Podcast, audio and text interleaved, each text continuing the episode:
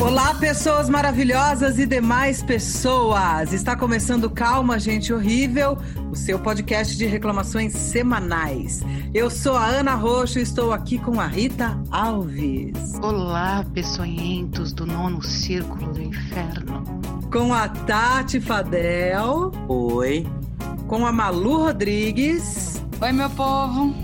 E com a Paula, e eu devia ter perguntado antes, Paula, como fala seu sobrenome? Ninguém sabe, pode falar de qualquer jeito, não tem problema. Então vou falar Paula Vermich. Achei bonito assim. Falou bem, falou bem. Ai, obrigada. A Paula, uma das coisas que ela estuda é o inferno. Mas calma, é o inferno de Dante, não é do Brasil que a gente tá falando ainda. Vocês já sabem que quando tem convidada não tem metade nenhuma para a gente poder ouvir a pessoa. Então a Paula, tal qual Virgílio, nos guiará pelos círculos do inferno ou por Brasília. Você escolhe. Ei! Não é pessoal, Malu? Em qualquer um dos dois, deixai toda a esperança, vós que entrais. Inclusive, eu acho que essa frase deveria estar no RG de todo brasileiro. Com certeza, com certeza.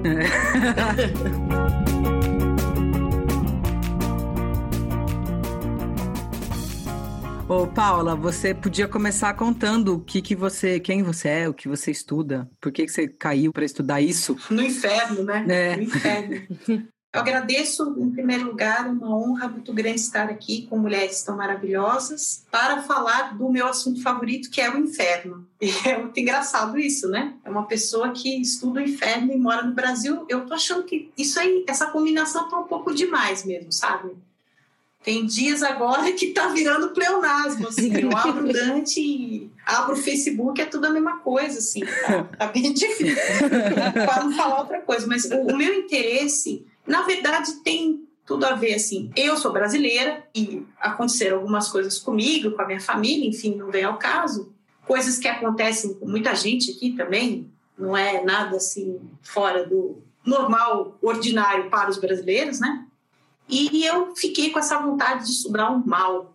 Por que, que as pessoas não prestam? Por que, que as pessoas de vez em quando fazem umas coisas assim, né? Votam no Bolsonaro. Enfim, tem umas coisas que as pessoas fazem que você fala assim: meu Deus do céu, o que, que essa pessoa, né? Né? Dando um tiro no próprio pé. Qual, o que, que motiva essa pessoa a fazer isso, né? Exato. E assim, e no dia a dia você vê muito isso na nossa sociabilidade, assim.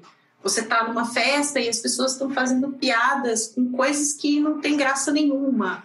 As pessoas estão sendo preconceituosas contra quem não tem como se defender, sabe? Eu, desde criança, eu ficava incomodada com essas coisas, assim.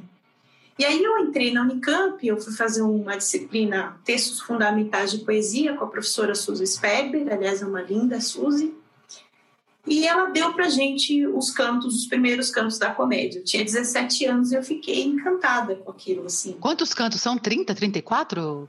São 34 pro inferno, aí, aí, aí tem o paraíso o purgatório, a gente não vai falar deles aqui, né? Enfim, vai falar só do inferno, mas o inferno me chamou muito a atenção porque é a mesma questão. Eu descobri que tinha um cara na Itália, sete anos atrás, que ele também se perguntou a mesma coisa. E eu fiquei com isso na cabeça. E aí eu fui fazer outras coisas na minha formação, só que vai juntar tudo no inferno porque o meu pai me fez um pedido de que eu fizesse uma monografia sobre a ditadura cívico-militar de 64. E ele me fez esse pedido porque a, a, nossa família sofreu muito na ditadura, inclusive ele. E eu fiz a tal da pesquisa, fiquei ao tempo lá da minha graduação na biblioteca do Finch estudando. Eu li as memórias do Brilhante Úlcera, por exemplo, bem antes de virar moda. Paula, que graduação que você fez? Eu fiz Ciências Sociais. E quando eu estava terminando de me formar, meu pai faleceu de repente, e isso foi uma perda assim. Que, o que, que eu fiz? Eu acreditei naquele momento, isso era 98, que algumas coisas no Brasil estavam resolvidas. Aliás, eu acho que esse erro foi o erro de muita gente aqui, né?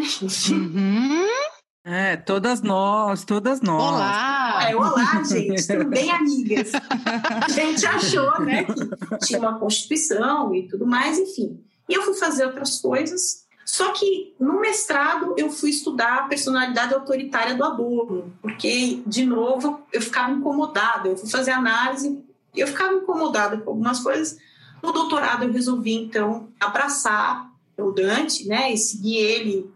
Mas vocês vejam que, embora pareça que não tivesse coerência, e muitas vezes eu fui cobrada por isso, porque eu segui carreira acadêmica, hoje eu sou professora, né, da Unesp, sempre o mesmo problema estava por trás, assim. Eu ficava tentando entender algumas atitudes e coisas assim, e principalmente é uma coisa que para mim, e aí eu acho que para muita gente agora, agora, estou falando dia 3 de fevereiro de 2021, por que, que aquele seu amigo de infância, por que, que aquela sua conhecida, por que, que essas pessoas viraram fascistas? Porque viraram, gente. Eu acho que não dá mais para ficar passando a mão na cabeça. Viraram ou já eram e isso tudo só veio à tona? Pois é, pois é, pioraram. Isso é uma das perguntas, Cita. Isso é uma das questões. Porque um dos problemas para o Dante é justamente isso. Por que, que a pessoa vai parar no inferno? Isso é uma questão. O que que leva? Quais são os caminhos para o inferno? Porque de boas intenções o inferno está cheio. São vários os caminhos que levam uma pessoa para lá. Não é, não é tão simples assim. Então você fez a pergunta certa. Ou as pessoas já eram, ou elas pioraram. Não sei dizer. Isso é uma questão aí. Quando então eu fui ler o Dante e tive a oportunidade de aconteceram coisas maravilhosas para mim, eu consegui viajar, eu fui para os Estados Unidos, eu fui para a Itália, abriu muito para mim os meus horizontes, né? Ele ele me deu muitas coisas. Lendo o Inferno, eu comecei a adentrar esse mundo das sombras, dos espectros e as sombras estão dentro de nós também. A gente também tem comportamentos ruins e coisas assim. E, claro, junto com muita terapia. E eu não quero ser a coach do inferno aqui, não, tá, gente? Eu acho que, pelo amor de Deus, eu não quero dizer que as pessoas vão resolver tudo na terapia ou na análise ou nada disso, mas eu comecei a ver que existem alguns mecanismos de sociabilidade que são exatamente os mesmos que o Dante está descrevendo. Não difere muito. Certas coisas que ele está colocando ali são coisas que acontecem hoje. Tem uma extrema atualidade na poesia do Dante. Então, embora 700 anos nos separem dele, às vezes quando eu estava lendo, parecia que eu estava ouvindo a voz dele, que ele estava descrevendo coisas para mim que eu via. É, e aí, de certa forma, dá um alívio que você vê que uma pessoa que viveu 700 anos atrás está fazendo a mesma pergunta, ou seja, parece que estamos num caminho assim sem solução. É isso, o ser humano é isso. Isso te dá alívio? Não, sabe por que, que me dá alívio? Porque antes eu ficava sentindo que a gente estava numa situação única, que só a gente sofria, que a gente está passando por isso. Oh, meu Deus. Aí quando você começa a olhar para trás, você vê que não, que sempre foi uma merda. Aí me dá um alívio.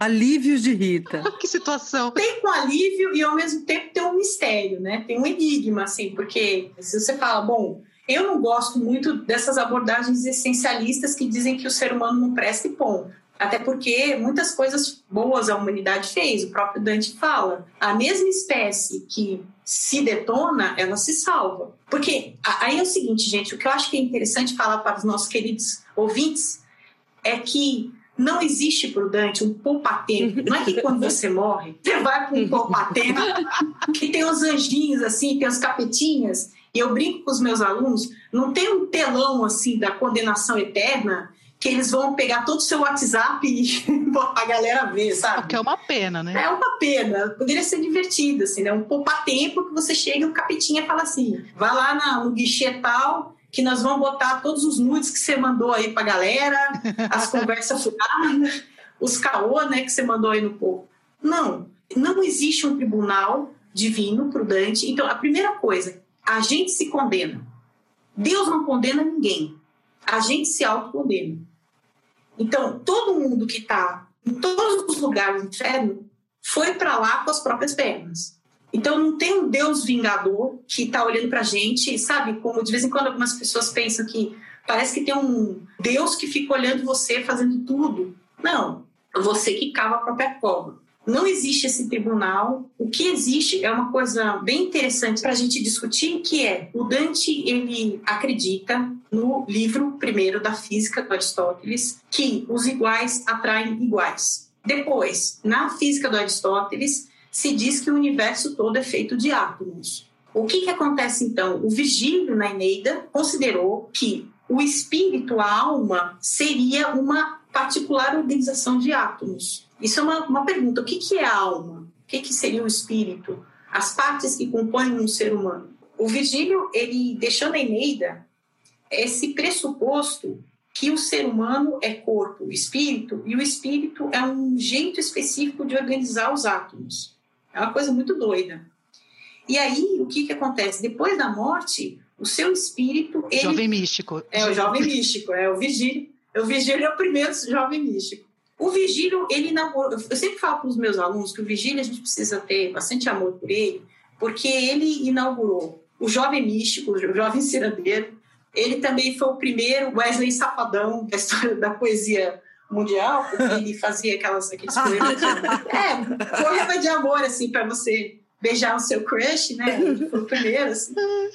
Criou bastante coisa que até hoje nos assombram. E aí, o que que acontece? Júlio, te odeio. É, ela tá falando pra gente ter amor por ele, por quê? Desgraça. Ele, ele vai salvar a gente. Calma, gente, calma. O que acontece é assim, você tem o corpo e o espírito, e o espírito, então, tem essa organização aí dos átomos. Quando a pessoa morre, ela vai para um lugar de pessoas iguais a ela, que as, os átomos estão organizados da mesma forma que no seu caso. Então, é, o inferno ele é o lugar que você vai passar o resto da eternidade com gente igual a você. Isso é inferno. Isso é inferno. Tô feliz, porque se for igual a mim, tô, tô ótima. Aquelas. Uhum. Sei, Rita, autoestima. Autoestima, autoestima elevada pra cacete. Não, é que aí no caso a Rita é legal. Mas se você for um filho da puta, se você for um Arthur Lira, uma Joyce Halseman, se você for um. Meu Deus do céu, nem sei que, que criatura aí. Uma Zambellini. Zambelli. Exatamente. Ah, Zambelli, é. É, mas é que eu acho que o pior nem é isso, é você chegar lá e descobrir que aquela pessoa que você detesta tá lá igual você. Aí fudeu. É. Então, mas geralmente a pessoa que é má, ela sabe que ela não presta, mas ela não gosta de admitir. E se ela encontrar pessoas iguais a ela, você já imaginou?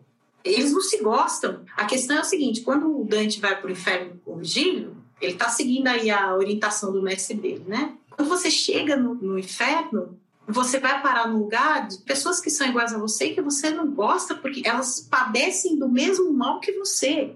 Então, se você for arrogante, você vai ficar entre os arrogantes. Se você for uma pessoa desonesta, você vai ficar entre os desonestos. Se você for hipócrita, você vai ficar entre os hipócritas. Por toda a eternidade. Você não vai ter ninguém para enganar, e ninguém para confiar. É porque esse mal parece que sempre depende do outro que não é mal. Exato. Então a fraude isso é possível porque tem alguém que vai aplicar o golpe no outro. O mentiroso precisa de alguém que é crédulo, que vai acreditar naquela mentira. Se você é o mentiroso entre mentirosos, se você é o violento entre violentos, você de fato você está tá sozinho a, o próprio motivo pelo qual você transformou a sua vida numa desgraça. Você não tem para onde correr.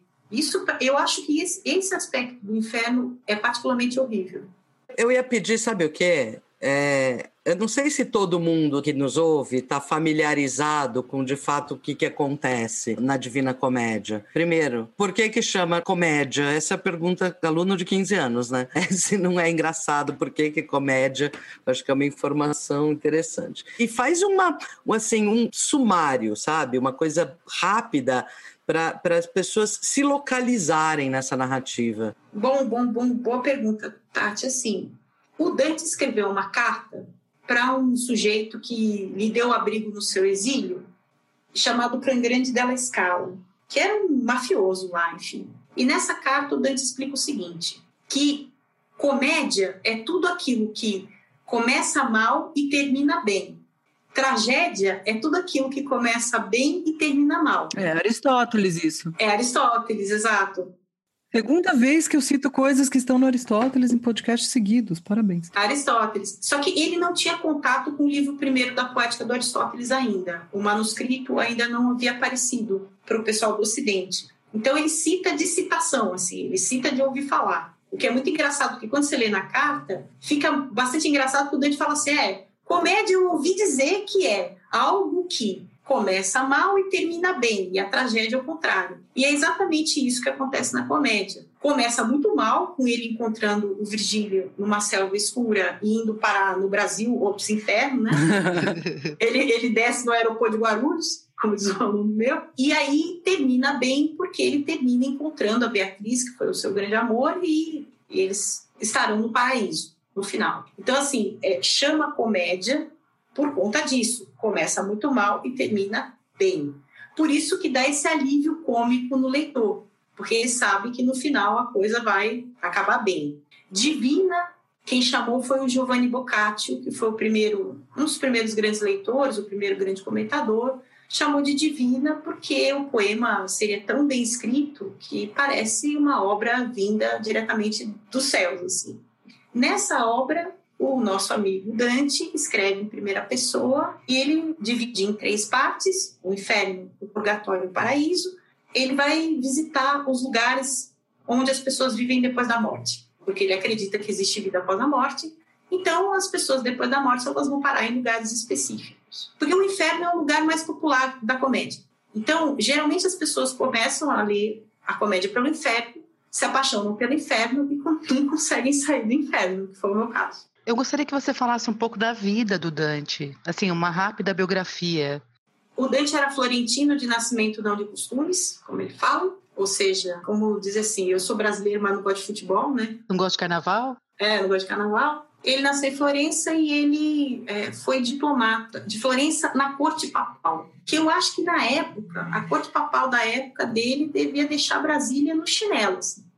A corte papal estava no sul da França, em Avignon, e pelas descrições, assim, é, o Congresso Nacional nosso aqui é o jardim da infância da corte papal ali. Ele foi político, ele foi um homem de partido, ele estava no partido Guelfo, que advogava a autoridade papal na Península Itálica, e aí ele conta para gente que ele foi acusado de corrupção, ele foi preso, foi torturado, ele perdeu os direitos políticos, ele foi exilado da própria cidade, e aí ele tem que viver entre os seus inimigos, os gibelinos, que eram os partidários do imperador. Então isso foi uma coisa bem complicada para ele, porque ele teve o resto da vida ele teve que viver entre os seus inimigos, os antigos inimigos políticos. Né? Então tem uma carta dele que ele fala assim, é eu fiquei falando tão mal dessa gente e agora o meu pão, para comer o meu pão, eu preciso justamente das pessoas que eu ajudei a ferrar a vida inteira. Essa experiência política muito particular do Dante está na comédia. Gibelinos e guelfos estão juntos no inferno. Dependendo do que você faz na vida política, você acaba abraçando o capeta literalmente, assim, né? Então, a política é a arte do possível, Porém, dentro dessa arte do possível, tem umas coisas que, se você fizer, ninguém suporta, né? Ninguém aguenta. Então, é, o inferno é político. É isso que eu queria trazer aqui para o querido ouvinte. Ele tem várias comunidades. O inferno não é bagunça, em primeiro lugar. O reino de Lúcifer não é a casa da mãe Joana, não. tem uma organização. E é amplo, né? Cabe bastante gente. Cabe bastante gente, dá para fazer assim, valas novas, dá para ampliar, fazer uns Dom Pedro, assim, sabe? Shopping Dom Pedro, do, capeta. o que me deixou bastante surpresa é que o inferno, na obra do Dante, ele é frio e não quente. Depende do lugar. Uma parte dele, depende, depende do lugar. Tem uma parte que é fria. No nono círculo, né? É, mas tem uma parte que é presidente prudente.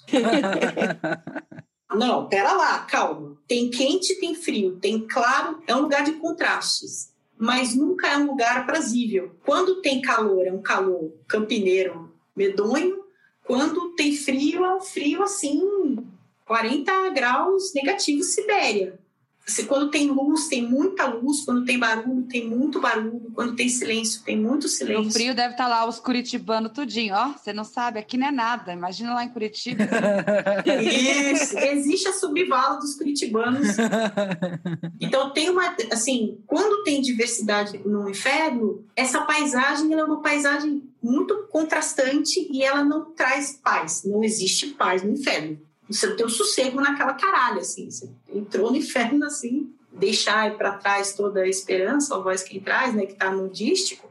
Essa ideia, assim, que você não vai ter uma, um minuto de paz nessa carada. Ô, Paula, e me diz uma coisa: o Dante, ele tira isso da do vozes da cabeça dele mesmo? Você já falou um pouco aí, né, dessas teorias aí, da física do Aristóteles e tal, mas quanto dentro da, digamos, mitologia cristã, vou dizer assim, ele tá dialogando lá? Porque também tem muita coisa que parece um pouco Hades, né, grego. Sim, tem bastante do Hades grego, tem bastante do Hades do Homero, né, do canto do Homero que o Ulisses vai para a morada dos mortos tem muitas das citações da Bíblia, porque o Antigo Testamento chega a falar da morada dos mortos, falam algumas coisas da Guena, né, do lugar onde vai se queimar o lixo e onde as almas dos condenados queimam. Isso também está na Bíblia, no Antigo Testamento. Ele cita bastante a Bíblia, ele cita bastante a Suma Teológica do Tomás de Aquino, só que ele cita de um jeito muito peculiar. E tem coisas que ele tira vozes da minha cabeça. Tem coisas que ele tira do fiofó dele, assim. É, há sete séculos o pessoal fica tentando descobrir. Tem coisas que ele tira dos árabes. É, a gente sabe que tem coisas que ele tirou da demonologia islâmica. Ele cita bastante coisa, mas, por exemplo, uma coisa que ele que inventou, ele tirou da cabeça dele, isso é totalmente heresia. Para o Dante, o pior pecado é a traição. Isso não está em lugar nenhum dos padres da igreja, dos pais da igreja, não está no Tomás de Aquino, não está no Aristóteles, não está em lugar nenhum, está no Dante. Mas tem mais a ver, talvez, com o que você contou da história dele, né? Da, da trai... Que ele deve ter se sentido traído pelo que aconteceu com ele, será? Exatamente, traído pela pátria. Então, assim, o Dante, periodicamente, ele é considerado herege pela Igreja Católica. E ele cai naquele índex dos livros proibidos. E como que está o status dele agora? Agora, o Papa Francisco é amigo do Dante, assim. O Papa Francisco, ele é um sujeitinho camarada, assim. Ele é fofo, né? Para um Papa. Ele é fofo, para o Papa. O Papa Bento XVI chegou a escrever encíclica, documento, dizendo que não era recomendável ler o Dante, e o Papa Bento XVI, ele acabou o édito papal com o limbo, que é a parte do vestíbulo do inferno onde ficam as almas dos antigos, aqueles que não conheceram, não tiveram a oportunidade de conhecer a palavra de Jesus, que é o caso do Vigílio. Que é o caso de todos os gregos, né? O próprio Homero, tal, tá todo mundo lá, escorregando no limbo. Isso. E as crianças que morreram sem ser batizadas, o resto da humanidade que não é cristão, muita gente. Quanto tempo ele levou para escrever essa obra? Então, a gente perdeu todos os manuscritos dele, aí tem várias hipóteses do porquê isso aconteceu e tal, mas geralmente o pessoal fala assim de 5 a 6, 7 anos do exílio. Caramba! É, gente, o negócio é grande lá. E como que ela se popularizou? Foi o Boc Boccaccio? Como é que fala? Foi o Boccaccio, foi o Boccaccio. Então, tem uma história muito bonita que tinha um, uma oficina de manuscritos em Florença e esse dono dessa oficina, o, o artesão, ele tinha um monte de filhas que ele precisava casar e ele não tinha como pagar o dote das filhas. E aí ele copiou a comédia mais de 100 vezes. Que é a mão? Na raça. No... Para vender? Para levantar uma grana? Para vender, para levantar a grana. Dante del Cento. Esse aí já é um círculo do inferno. Vamos ver em qual ele se encaixa. Meu Deus do céu. Pois é, mas tem uma coisa bonita aí que o Dante, numa carta para um amigo dele, escreve assim: eu escrevi a comédia para dar emprego para muita gente nas cidades italianas, porque o pessoal vai querer copiar, o pessoal vai querer estudar, e isso vai garantir o pão de muitos de vocês. E isso aconteceu, de fato. Então, popularizou muito porque o pessoal copiava e a comédia é uma caixinha de música em italiano. Por causa da estrutura, do jeito que ele escreveu os versos, você consegue memorizar. Até hoje na Itália é muito comum, assim, quando você tem uma leitura do Dante em público, as pessoas conhecem e partes da comédia viraram ditados, provérbios na Itália. Então é uma caixinha de música. Por isso que ele fala também numa outra carta que ele escreveu de um jeito que mesmo as pessoas que não conseguiam ler, que eram analfabetas, enfim, elas poderiam ter acesso ao que ele estava propondo por causa da musicalidade. Ele queria que todo mundo lesse ele. Viram, academicistas? Aprendam. Mas é uma obra de ficção, gente. Ele só fez um fio do Twitter para as pessoas verem, só isso. Olha, ele fez várias coisas, mas assim, eu acho que uma coisa que ele fez, que o fio do Twitter ele fez mesmo, vocês percebam que ele tocou a, a onça com vara curta. Quando ele falou, quando ele inventou um jeito das pessoas pensarem sobre o mal, das pessoas refletirem sobre o que os poderosos fazem. Você tem um cara que viveu em tempos muito difíceis, tempos muito bicudos, politicamente, se ferrou, se estrepou. Foi lá e fez uma reflexão sobre as diversas maneiras pelas quais as pessoas podem transformar a sua vida numa desgraça. E isso tudo é político. Isso tudo é discutido na política. Não existe vida sem política. E esse princípio fez com que a obra dele ela se atualiza sempre.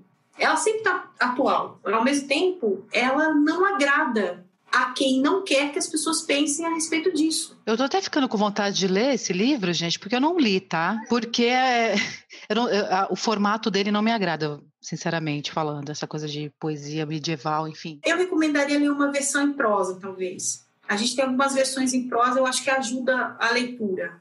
Uma primeira leitura, a versão em prosa e de trechos. Mas imagina, Rita, é a sua cara, você vai se divertir muito lendo o Inferno. Paula, e ele, inclusive, ele colocou desafetos políticos deles que estavam vivos em alguns dos círculos, né? Ele cutucou mesmo o pessoal, né? Ele pôs o Papa. ele pôs o Papa. O que, que ele fez? Ele fez um negócio, gente, que é maravilhoso. Tá ele o vigílio lá no inferno, de repente ele olha assim de longe e fala assim: Nossa, mas é o Papa, o Papa tá vivo. Aí o vigílio fala assim: só o corpo, né? Porque a alma já veio pra cá. Nossa. Que desgracento! Aí bombou no Twitter. Lacrou, ele lacrou, gente. Ele começou com os exposed. ele fez isso, porque assim, tem os conhecidos dele lá, mas ele explica pra pessoa por que o conhecidinho dele tá lá. Eu acho interessante é justamente essa dimensão, porque quando você pega uma obra que está aí há 700 anos, hoje é uma obra difícil, gente não diria que é uma coisa popular, é difícil você entender a dimensão que tem, fica parecendo que o cara era um viajandão falando do inferno e da teologia, etc. E eu acho muito legal pensar nessa dimensão de como, por meio da literatura, ele estava mostrando para as pessoas do seu tempo as coisas que elas estavam vivendo e que estavam provocando efeitos reais na vida delas, né? Quer dizer, hoje você olha para a Divina Comédia, uma coisa assim, um objeto de estudo de eruditos e tal. Eu acho muito legal é, situar é, o quanto a, a literatura e a grande literatura, a boa literatura, tem esse papel e funciona como uma espécie de janela pela qual você consegue enxergar a vida de um outro jeito, né? E o quanto a gente às vezes ter contato com isso do passado também nos traz essa reflexão e essa possibilidade de enxergar o nosso mundo, a vida de um outro jeito, que é justamente como você relata a sua experiência de leitura, né? Porque eu acho muito interessante nesses tempos aqui a gente lembrar o quanto a arte tem um pouco esse essa potência de revelação da realidade para a gente, mesmo que ela pareça tão distante assim às vezes. Com certeza. Você sabe quem era um grande leitor do Dante? O Machado de Assis. E se a gente pensa o que, que ele fez no Memórias Póstumas de Brás Cubas, o Brás Cubas é um perfeito e rematado idiota. Né? Você lê e você fica com raiva dele. E como ele já está morto, ele conta para você todas as falcatruas, assim, né? Eu, eu, fico imaginando o Brás Cubas como um desses políticos do Centrão, assim. É o próprio, né? Oligarca escroto. É, total. Né? total. Fez nada na vida além de mamar nas tetas do governo. Ele é um inútil. E ele é a prova assim, que eu trago para vocês. O Machado, o que, que ele fez? Ele pegou um dos diálogos que o Dante descreve na comédia, porque o Dante conversa com os condenados. E muitos dos condenados o conhecem, isso que vocês falaram, né? Ele bota um monte de conhecido lá. E ele percebe que ele também, se ele não se cuidar, ele vai parar em um monte de lugar do inferno. O Dante tem uns momentos esquerdomacho, assim, fazendo autocrítica, sabe? ele inaugurou, tá, Rita? Sensacional. Gente, Dante inaugura várias coisas. Você vê como é bom estudar, né? Coisas 700 anos atrás que estão aí ainda. Ah, isso acalma, Rita. E para mim desespera um pouco.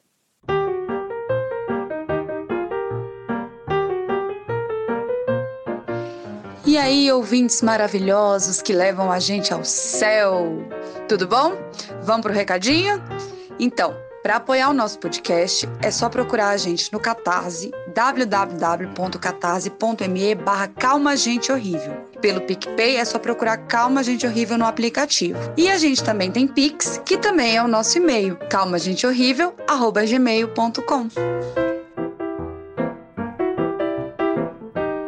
O grande intérprete do Dante foi Eric Auerbach, que era filólogo judeu-alemão e que teve fugir dos nazistas, foi parar em Istambul, que foi o único lugar que aceitou ele como exilado, e ele tinha que dar aula sem as bibliotecas da Europa e perdendo os seus amigos, os seus familiares no Holocausto, as pessoas não sabiam o que estava acontecendo, né? E lá por volta de 43, 44, ele começou a escrever o Mimesis, a representação da realidade na literatura ocidental. Nesse livro, o Auerbach explica para gente que o Dante criou um jeito de escrever que aproxima muito o leitor da obra, a saber, que é esse jeito de tratar das coisas que estão acontecendo, as coisas que as pessoas vivem, os sentimentos das pessoas, falar da vida real, falar da vida real na literatura, o que é muito engraçado, né? E ele que disse isso, quer dizer, o pessoal teve que esperar sete séculos alguém vir falar disso, que o Dante criou um jeito de escrever que até hoje é o mais popular, que é o escritor que escreve sobre o que as pessoas vivem, sobre a realidade da sua época, sobre si mesmo, isso é muito é, cria uma proximidade muito grande com o leitor. Lê o Dante, ele se vê no inferno, ele se vê junto com o Dante o Virgílio no inferno. Ele reconhece vários problemas como os problemas do seu cotidiano. O Dante quis que, que esse efeito da proximidade com o leitor acontecesse, tanto é que ele escreve em primeira pessoa. Esse jeito de narrar é muito, muito sedutor. Ele coloca o leitor no inferno mesmo, junto com ele. Você viaja junto com ele, né? Isso eu acho muito bonito, assim. Às vezes eu tô lendo ele, parece que eu tô ouvindo a voz dele, parece que ele tá do meu lado, explicando as coisas para mim, assim. E eu acho isso muito legal, porque isso não é que me consola, talvez, porque pensa assim, sete séculos na mesma desgraça, né? Assim, mas pelo menos eu, eu me sinto na companhia de pessoas que acreditavam nas mesmas coisas que eu. O Auerbach acreditava que as pessoas, através dos livros, não se tornariam nazistas. É. Eu acho que a gente tem que acreditar em alguma coisa, né? E acreditar que a gente, com sinceridade, fale a respeito dos nossos problemas, fale a respeito da gente mesmo, com sinceridade, sem hipocrisia, sem essa coisa ruim de você julgar, condenar os outros de cara. Você não tentar entender. Cancelar é, cancelar de um jeito bobo, né? Cancelar de um jeito que você não leva em consideração. Porque aí tem uma coisa bonita que eu queria também dizer para o nosso ouvinte, que é, tem muita gente que quando o Dante vai falar no inferno, essas pessoas, elas não são inteiramente más. Tem gente que tá ali, que foi parar ali, por exemplo, a Francesca de Rimini, que se apaixonou pelo cunhado. Ela se apaixona pelo cunhado, ela começa um caso com o cunhado. É um feminicídio, o marido a mata. E para o Dante, a Francesca é uma boa pessoa, ela está no vestíbulo do inferno, ela não está nas profundezas do inferno. O erro dela é bem menor do que o erro do marido dela. Olha, como mulher é muito esquerdo macho e tá certíssimo. Palmas para ele, ó. É isso mesmo, porra. 700 anos atrás, hein? Presta atenção aí, esquerdo macho, porra. Ele não condena a Francesca ele entende a Francesca. A, a Francesca se apaixonou pelo Paulo, pelo cunhado dela, só se apaixonou por outro cara, casou muito jovem, casou obrigada com um idiota, tanto é que o cara era idiota, que matou a mulher e o irmão, e aí o Dante o coloca entre os traidores, junto com Lúcifer. Tem gente ali no inferno que é gente boa, que é gente como a gente, que tá ali ou porque é, pisou na jaca. Assim, ele não cancela todos os condenados do inferno, não. O Papa ele cancelou, mas, por exemplo, o Farinata, que era, que era um político, o Farinata ele não cancelou, não. O Farinata só era herege. Farinata? Não, pera. Farinata. Farinata dele Alberti. Que é. é. o nome daquela farinha que o Dória queria dar para geral aí na escola? Farinata dele Alberti. Olha, ele não tirou esse nome do cu, ele se inspirou em alguma coisa, esse filho da puta. Ele era um político florentino que era herege. Ah Ele só não acreditava nas coisas da igreja. Também tem essa coisa assim, os hipócritas eles estão mal na fita com o Dante também, porque eles estão num círculo, é, eles têm uma capa de chumbo muito pesada e eles só conseguem olhar para eles mesmos, porque eles passaram a vida inteira olhando para a vida dos outros, né? É engraçado, é interessante, quem quiser depois ver uma lista disso, os castigos a que as pessoas estão submetidas em cada um dos locais do inferno são materializações, são uma, uma forma gráfica, assim, de se traduzir uma coisa que é abstrata, né? Essa coisa da consciência, da coisa de chumbo, quer dizer, eles nunca, essas pessoas não tinham um peso na consciência. Então, vestir uma capa de chumbo tem a ver também com eles carregarem um peso das coisas que eles fizeram. Tá aqui, ó, os hipócritas estão vestidos com roupas brilhantes, atraentes, porém pesadas, como o chumbo. É o peso que eles não sentiram na consciência ao fazerem maldades. O resultado, a consequência, tem muito a ver com uma materialização mesmo, uma visualização do dano, né? Que nem os o que eu mais gostei até agora, dos que eu estava vendo, que estão lá no oitavo círculo, fala dos aduladores, um dos locais do oitavo círculo. Os aduladores e lisonjeiros estão submergidos em um fosso de fezes e esterco. Em vida, eles exploravam os outros ao tirar proveito de seus medos e desejos. Sua arma sua arma, olha isso a, SECOM, né? O Gabinete do Ódio. Sua arma é a linguagem fraudulenta através de raciocínios falsos que destroem a comunicação entre as mentes. Eles estão imersos nas próprias fezes, a sujeira que deixaram no mundo. Porra, cara, isso é muito, é muito forte. Você visualizar o que, que eu estou deixando de lixo.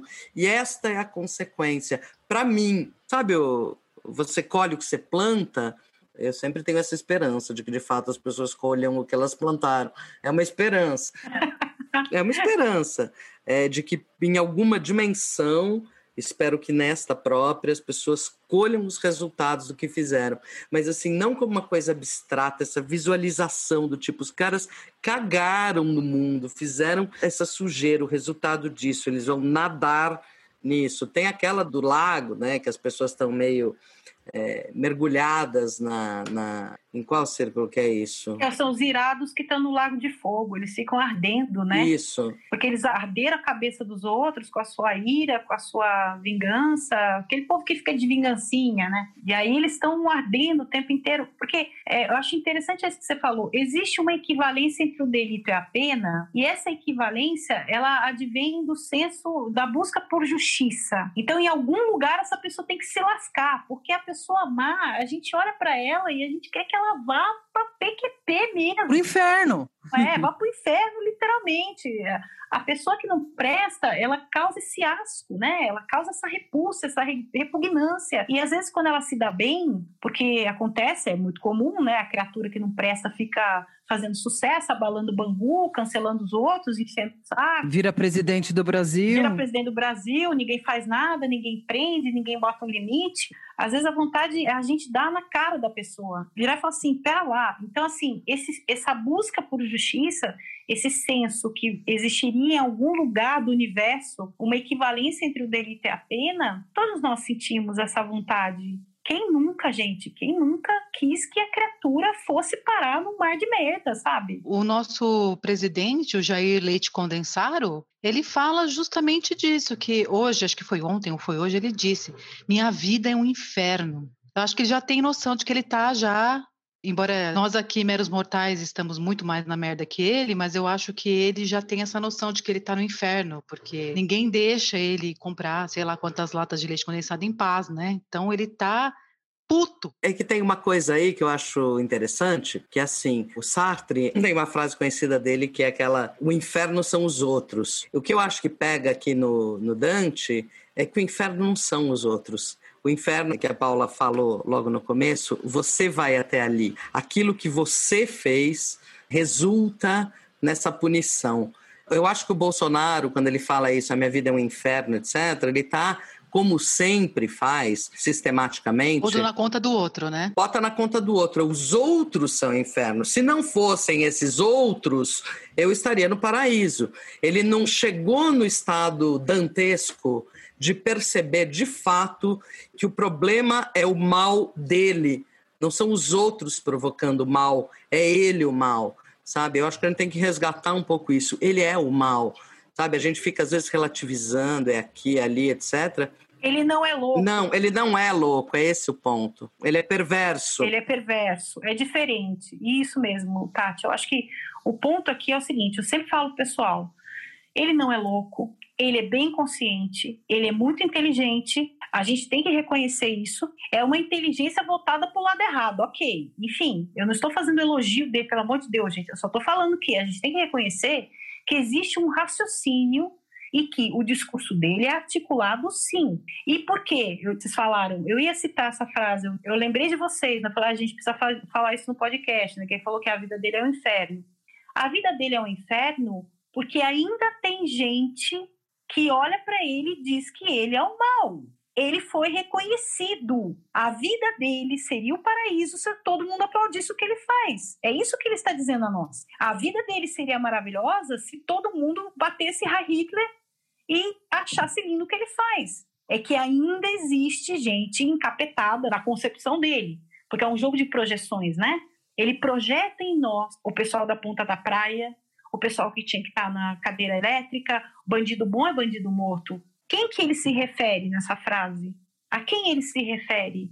E quando ele diz que 30 mil pessoas no Brasil tinham que morrer para os problemas do Brasil se resolverem, morreram 230 mil pessoas e os problemas do Brasil não se resolveram. Muito ao contrário, piorou muito. Então, no caso, ele parece muito Satanás para Dante, Lúcifer mesmo, porque Lúcifer está lá enterrado no, no gelo eterno, reclamando o tempo inteiro de Deus.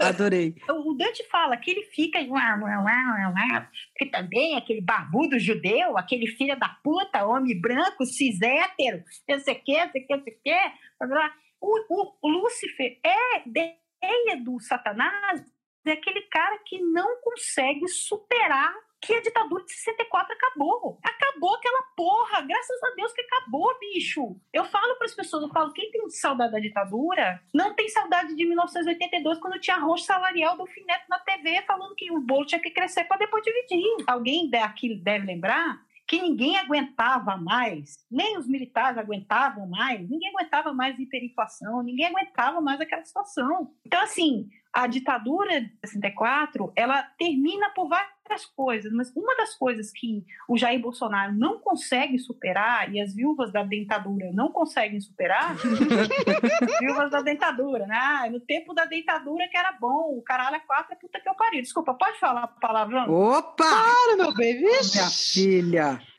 Se não puder, vamos ser cancelada por nós vamos mesmos. Vamos ser canceladas por nós mesmos. Que o Dante fala palavrão no inferno, né? Então, assim, o que Bolsonaro não suporta é a ideia que teve algum momento, em algum momento, nós olhamos uns para os outros e falamos assim: nós não aguentamos mais essa situação. E foi aquele momento que teve problemas e que a gente se fodeu depois, enfim, que o brasileiro não desiste nunca, né? Aquela coisa. Mas em 84, né? A gente saiu na rua e a gente disse que a gente não aguentava mais. Sabe? Ninguém aguentava mais aquela porra, ninguém aguenta mais essa situação de agora. Ele, tanto é que ele teve que comprar o centrão de cabo a rabo. E eu me pergunto, quanto que vai custar para ele não sofrer o impeachment? É disso que ele está falando que a vida dele é um inferno. Ele sabe que vai ter uma tabela agora que ele ficou na mão do centrão. Ninguém confia no centrão, né? A vida nossa que é um inferno, né? A dele ele não suporta que a gente ainda esteja vivo, ele não suporta que a gente ainda diga o que ele é.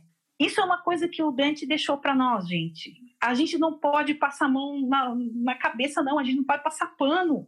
Tem que parar de passar pano, tem que parar de ser permissivo. Por isso que os fascistas não gostavam do Dante. O Mussolini odiava o Dante. Os fascistas não gostavam. Enquanto Mussolini governou a Itália, não teve uma edição que presta do Dante. Os fascistas não suportavam. Quem fala a verdade não é aquela verdade para ferir, ficar lacrando. Não é isso. É a gente virar uns para os outros e falar para os nossos concidadãos: a gente não aguenta mais. A gente não aguenta mais.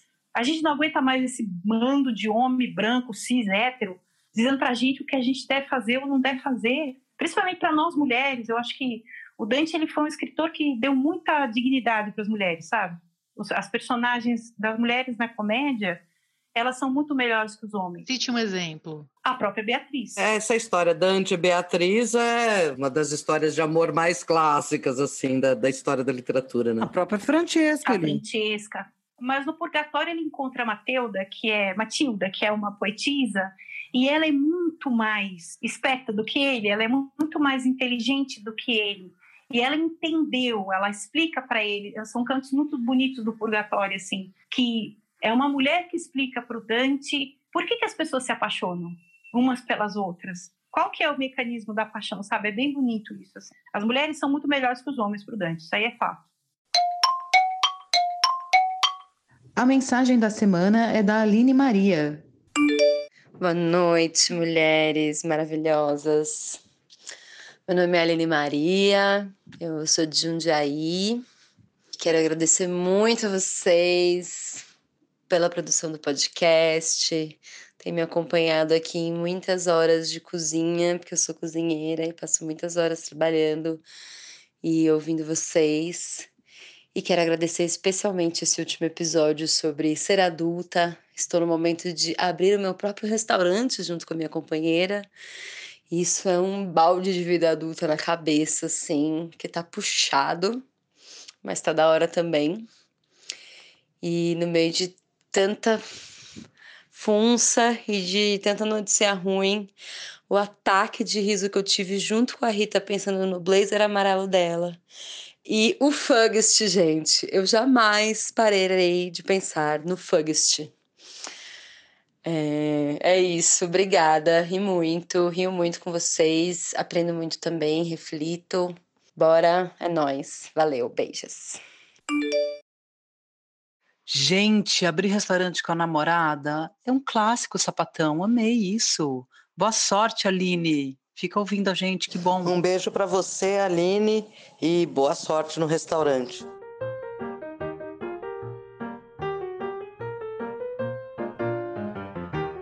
Queria aproveitar seus conhecimentos sobre os círculos do inferno. O Centrão aí tem um círculo para eles, você acha? Os 300 de Esparta, a gente pode fazer os 300 do Centrão. É. Vai para onde esses filhos da puta? Esses filhos da puta, eles, é, o problema deles é que eles cobram para ir embora, né?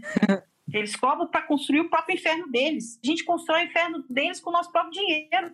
É realmente um inferno mesmo, gente. Isso aqui tá bem inferno, assim. E eles traem, né? Eles não valem nada. Tá na cara que eles vão trair esse cara, vão trair a gente, vão trair, eles traem a mãe dele, vendem a mãe a prestação e entregam, né?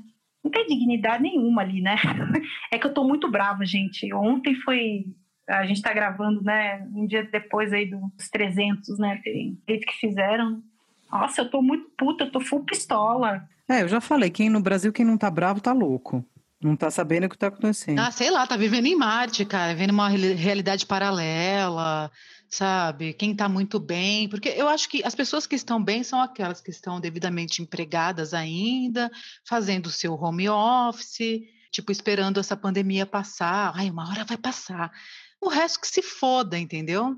Eu acho que é essa visão das pessoas que não estão enojadas ainda. É, tem isso. A pandemia é um momento interessante do experimento do inferno brasileiro, né? é. Porque eu conheço pessoas que são trabalhadoras, por exemplo, eu conheço gente que trabalha no shopping Dom Pedro, pega o ônibus todo dia e faz o que pode dentro do que consegue fazer. E eu conheço gente que está em home office, que trabalha muito e ganha bem, e que na primeira oportunidade aglomeram na praia, né? É assim, são eles que estão fudendo tudo. Minha teoria é essa. Quem está fudendo tudo? É essa elite bonitinha que está podendo fazer a sua, o seu home office e tal, e depois falar, ai, tô tão cansada de ficar em casa, ai, acho que eu vou passar uma temporada na praia, e vai. Fui para uma praia deserta, é, né? É sempre praia deserta. Eu nunca vi, assim, a quantidade de praias desertas em São Paulo é impressionante, porque todo mundo que viajou em janeiro e, e dezembro falam a mesma coisa. Ai, mas para onde eu fui estava vazio. Caceta, quantas praias desertas tem em São Paulo? Fiquei bem, assim, curiosa. Bicho, isso é uma vala. Então vamos falar das valas aí. A vala do pessoal que foi para a praia deserta da pandemia. Itanhaém virou as Ilhas Maldivas. Praia Grande, gente, por favor. A pessoa que foi para Praia Grande disse que está na praia deserta. Isso aí é uma vala. A pessoa que se recusa a usar máscara, isso aí é outra vala a pessoa que passa fake news para frente, cara, do tratamento precoce. Teve gente que morreu acreditando que aquele pacote de remédio ia salvar. Isso para mim é, é, insuportável, gente. Isso para mim é imperdoável.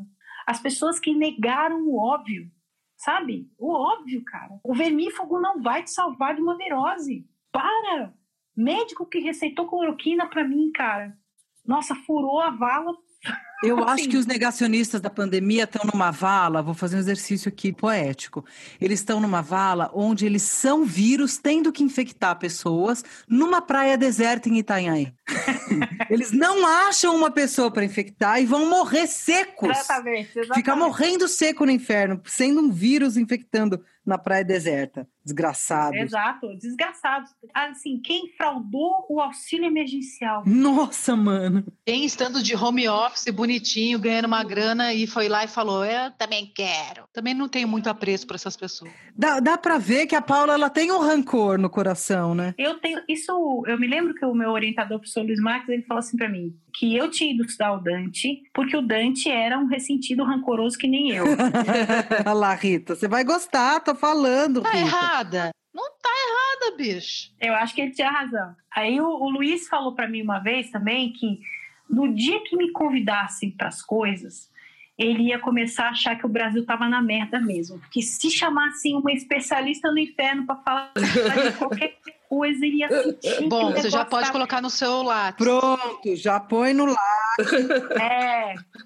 E foi o golpe, né, gente? Foi o golpe, né, meninas? As pessoas começaram a, a requerer a minha expertise inferno ali por volta de 2014. Foi Eduardo Cunha ali, foi aquela coisa ali que o pessoal começou a lembrar do Dante. E eu comecei a ficar com, com rancor, remorso no coração por causa da Dilma, né? Oi, tudo bom? É isso aí, gata. Estamos todos no mesmo barco. É isso aí. E aí eu comecei a, a Tati falou, eu tenho o hábito, é um hábito horrível isso, assim, eu preciso sair dessa bala, que é o hábito de escrever textão, né? E aí eu comecei a brigar com as pessoas e comecei a, a bloquear, né, cara? Eu comecei a bloquear, assim, e aí foi que eu me, me encontrei agora nessa situação de rancor, ressentimento, ódio, né? E que as pessoas elas deveriam dar graças a Deus aí de eu estar em isolamento, porque a quantidade de gente que eu quero dar na cara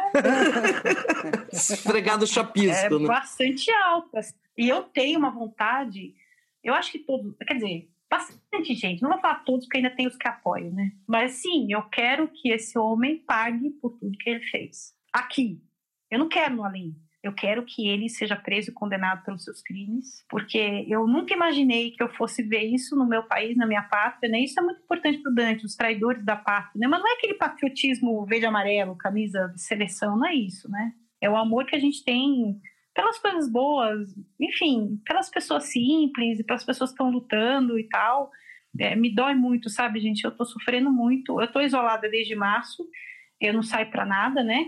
Eu tenho a oportunidade de fazer home office, então eu segui isso à, à risca. Eu passei todos os feriados sozinha, eu, é porque eu sou viúva também, isso é outra coisa que, que na pandemia. A pandemia me pegou viúva, né? Eu perdi meu namorado no início de 2016. Enfim, e a coisa do isolamento, para mim, o que dói mais não é nem ficar sozinha, nem ficar trabalhando de casa, nem não poder ver as pessoas que eu amo. É a dor de ver que o Brasil se transformou numa coisa que nem o Dante reconheceria como inferno. Isso aqui tem horas que deixou já de ser inferno, sabe? Já deixou, já virou uma outra coisa, assim. O colapso de Manaus, eu confesso para vocês que me deixou bem, muito triste, assim, muito triste mesmo. É, eu fui fazer uma entrevista esses dias e a pessoa falou assim: Ah, eu conheci a Rita numa manifestação pós-golpe de 2016.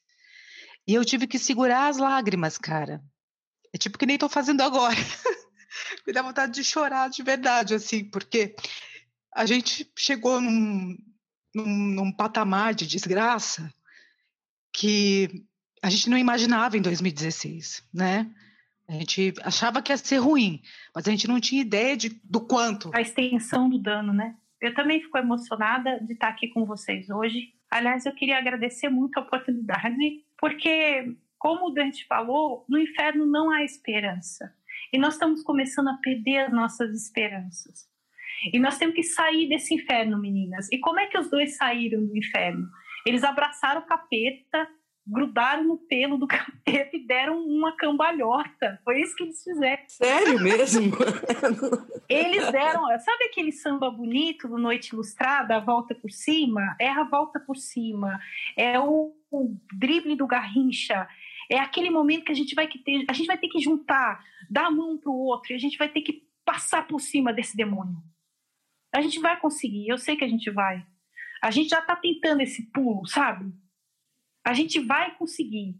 Só que ainda nós estamos presos na dor e presos na, rede de mentiras e traições. É por isso que a gente está no inferno, né? A gente está num lugar em que não dá para confiar em ninguém, a gente está num lugar escuro ou claro demais. Mas se a gente der a mão uns para os outros e se a gente entender que a gente vai conseguir dar a volta por cima, a gente vai conseguir passar esse filho da puta, a gente vai conseguir enterrar essa desgraça que aconteceu toda, a gente vai conseguir voltar a olhar um para o outro e sorrir, porque a gente está começando a perder isso, sabe? A gente não pode perder isso. Tem um, um escritor que eu amo muito e que foi um grande leitor do Dante, que é o Primo Levi. E esses dias foi o aniversário da libertação de Auschwitz, né? Quem leu o É Isto um Homem, do Primo Levi, sabe que ele cita o Dante. E é uma hora muito bonita, assim, que ele tá com um companheirinho e eles vão buscar sopa. E esse companheirinho pergunta para ele uma coisa da comédia e ele explica. E aí ele conta que nesse dia eles foram com a sopa no caminho mais longo. E por um momento, assim, quando ele começou a declamar os versos da comédia, ele saiu de Auschwitz. Ele voltou a ser o primo é isso, gente. A gente tem que esperançar, como diria o Paulo Freire. Eu acho que o que acontece, eu tendo a ver dessa forma, sabe? É assim, imagina que no começo da comédia, o Dante se coloca, ele, ele tá na Terra, né? Sim. Ele tá num, numa encruzilhada, no meio do caminho da vida e etc. E daí, para sair dali daquele dilema em que ele estava, é que ele vai fazer essa jornada pelo inferno.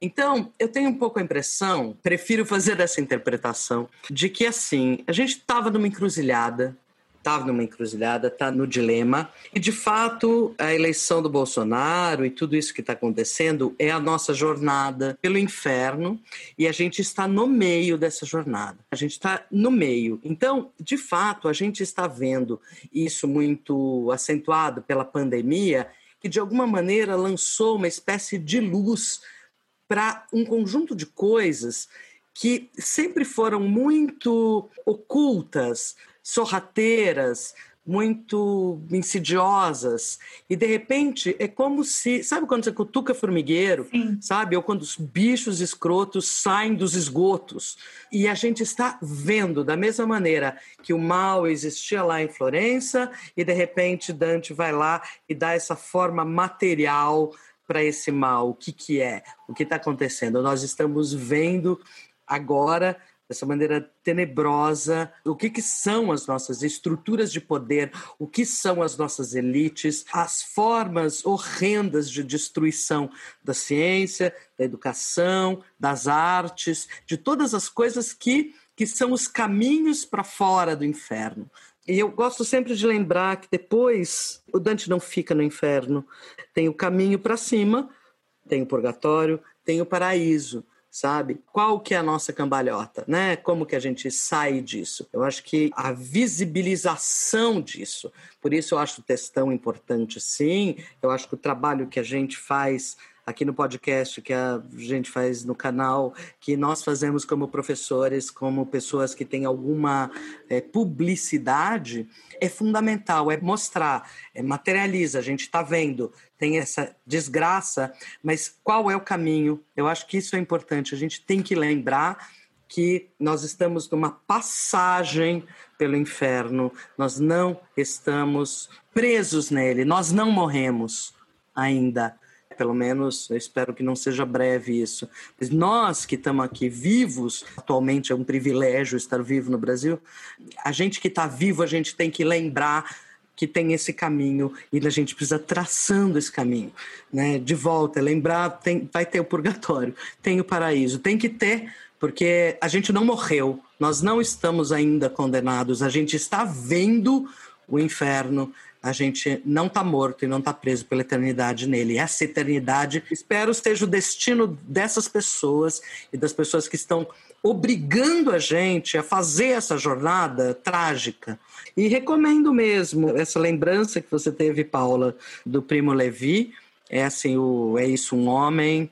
Cara, é um livro que todo ser humano tinha que ler para entender como, diante do maior horror, dos maiores horrores, a gente lembra e resgata e tem estratégias de vida no meio do desumano.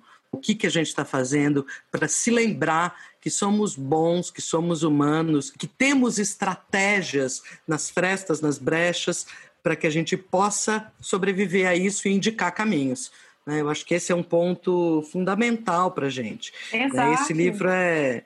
Eu, eu li chocadíssima sempre o, o Primo Levi, mas com, com, eu tenho pensado nesse livro recentemente justamente por isso. O que, que eu faço para me manter humana na situação que me desumaniza? Obviamente, mal comparando, não quero fazer essa comparação, que eu acho trash, mas o que aconteceu em Manaus, o que, que é?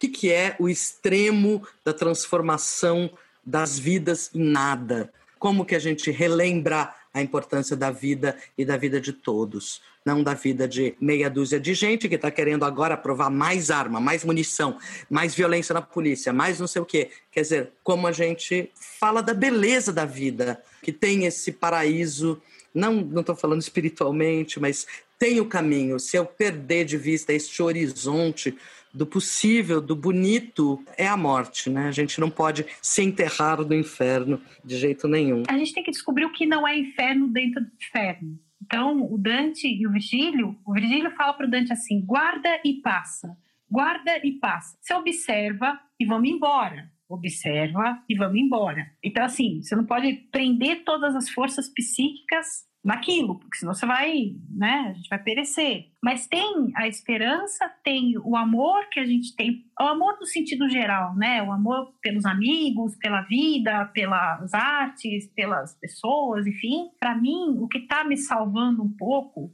além do meu amor pelas coisas e pela vida e pelo reconhecimento de que é sim um grande milagre estar vivo no Brasil hoje, porque nós não sabemos, né? Pode ser que amanhã eu pegue Covid e vá encontrar o Dante em pessoa. Não quero que isso aconteça, mas todos nós estamos sujeitos, né? Mas assim, para mim é exatamente isso que você falou, Tati. O Dante escreveu a comédia como uma metáfora e é como se ele dissesse para a gente o tempo inteiro: tudo que eu estou mostrando aqui para você, você ainda pode mudar, porque você está vivo, você não está aqui. O leitor não está aqui. A vida, ela está sempre aberta a mudanças. O bonito é que no paraíso, que em muitos momentos é o oposto do inferno, mas tem uma coisa bonita no paraíso que é: primeiro, no paraíso existe diversidade. As pessoas são diferentes entre si e elas convivem. Existe o convívio pacífico entre os diferentes. E depois, o amor é aquilo que move as estrelas é a mudança, é a mudança de perspectiva, é a mudança de, enfim, a vida, a beleza. Falando do Primo Levi, né, quando ele fala na Trégua, que é o livro que ele fala da libertação, é muito bonito esse livro porque ele mostra pra gente que quem ganhou a guerra, que era o exército soviético, eles eram os opostos dos alemães. Eram pessoas humanas, eram pessoas que faziam amizade com os prisioneiros, eram pessoas que cozinhavam o que tinham, faziam o que podiam, que davam a mão, que estendiam a mão. Então ele conta é uma coisa muito bonita assim que ele ficou em Odessa num lugar com os soldados lá e o porteiro tinha dia que ele pedia lá a credencial e tinha dia que ele não pedia, porque as pessoas elas se preocupam mais com o ser humano do que com a regra. Eu acho que isso a pandemia também mostrou. A gente teve muita solidariedade, a gente também teve muita gente que se juntou, a gente também teve muita coisa bonita que aconteceu, triste, mas os meus amigos de Manaus, Manaus é um lugar que eu tenho pessoas muito queridas para mim, assim. Eles fizeram coisas bonitas também. Dentro de tudo aquilo que era uma destruição, uma coisa muito triste, os manauaras também construíram uma rede de afeto e de carinho e de escuta que, para mim, eu fico comovida, sabe? Eu acho que tudo que é vida, tudo que não é inferno, é justamente quando a gente consegue dentro das nossas possibilidades, dentro do que cada um pode fazer, evidentemente, é isso que você falou, às vezes é um textão, às vezes é um cancelamento no Twitter, às vezes é um podcast, às vezes é você estar virtualmente com as pessoas, enfim. Mas é você, dentro daquela tua possibilidade, você construir alternativas de sobrevivência, né? De, de preservação da vida. É, isso mesmo, maravilha. No fim, rolou um coach do inferno, tá? Queria avisar Rolou um coach do inferno. Rolou, mas foi um coach bom. Foi, foi. Deu uma aliviada. Foi bom É, também. desculpa, gente. Não, tá tudo bem, Paula. Nós estamos juntos aqui. Estamos juntos no inferno, amor. Estamos no inferno, abraça com as tetas. A última coisa que eu queria falar pro povo do inferno é que, assim, tem um filme que eu consegui assistir uma vez só na vida e eu não vou assistir na pandemia, eu não vou fazer isso comigo mesmo. E a pessoa tem que estar bem firme. É o Saló do Pasolini, né? Eu acho que o Pasolini foi a pessoa que mais entendeu de inferno e visualmente o filme que mais parece com algumas passagens do inferno de Dante é o Saló do Pasolini. Maravilha. Então, dica para ver depois da pandemia. Depois da pandemia, pelo amor de Deus, não faz isso agora. E não assiste com criança na sala. Pois é, pois é. Mas é isso, gente. Muito obrigada. Das Vidânia. Porque agora Sputnik tá vindo pro Brasil, a esperança é russa, meu povo. A esperança é russa. Eu tive uma esperança aí com essa vacina russa chegando. É, nós que aqui estamos, por vós esperamos. Ai, que horror, Rita. Gente, a Rita, ela consegue, né? Eu tô esperando a vacina de Sputnik. Nós que aqui estamos, por vós esperamos. É uma ressignificação dessa frase horrorosa que tem num cemitério de Paraibuna. Exatamente. Em vários, inclusive. Queria agradecer muito, Paula, da sua presença, as suas reflexões, seus estudos, porque eu acho que todas as considerações que a gente faz, que trazem essa literatura e, e formas de entender a vida por meio da arte, sempre são muito férteis. Para mim é sempre um caminho, é o meu caminho também, de compreensão, sabe? Espero que todo mundo que nos ouça pelo menos uma parcela, três, quatro que forem procurar o Dante para ler, para mim missão cumprida, assim, para entender o Brasil por uma via da metáfora que é sempre um recurso, né, para a gente sobreviver também. Então, obrigada, agradeço muito sua presença. Desculpa aí qualquer coisa. Um beijo. Tchau, tchau. Este foi o podcast de hoje. Eu falo aqui da minha valinha do inferno, que eu tô no Vale dos Homossexuais, né? Vocês sabem. E, e se você quiser apoiar a gente no Catarse, catarse.me barra calma, gente horrível. Para apoiar pelo PicPay, basta procurar calma, gente horrível. E a gente também tem Pix, que é o nosso e-mail. É calmagenteHorrível.gmail.com. Você pode nos seguir e compartilhar os episódios nas redes sociais. Nos segue lá. Instagram, arroba Calma Gente Horrível, Twitter, arroba Gente Calma, Facebook, Calma Gente Horrível.